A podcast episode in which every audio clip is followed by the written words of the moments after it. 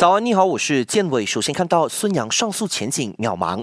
这名中国游泳奥运冠军在四月的时候向瑞士联邦最高法院提出了上诉，希望能解除八年禁赛。然而一个月过去，案件都没有具体进展。坏消息说，就算孙杨上诉成功，瑞士最高法院最后也可能只是将案件发回国际体育仲裁庭重审，这对孙杨就不利了。毕竟要仲裁庭推翻自己的判决，几乎微乎其微。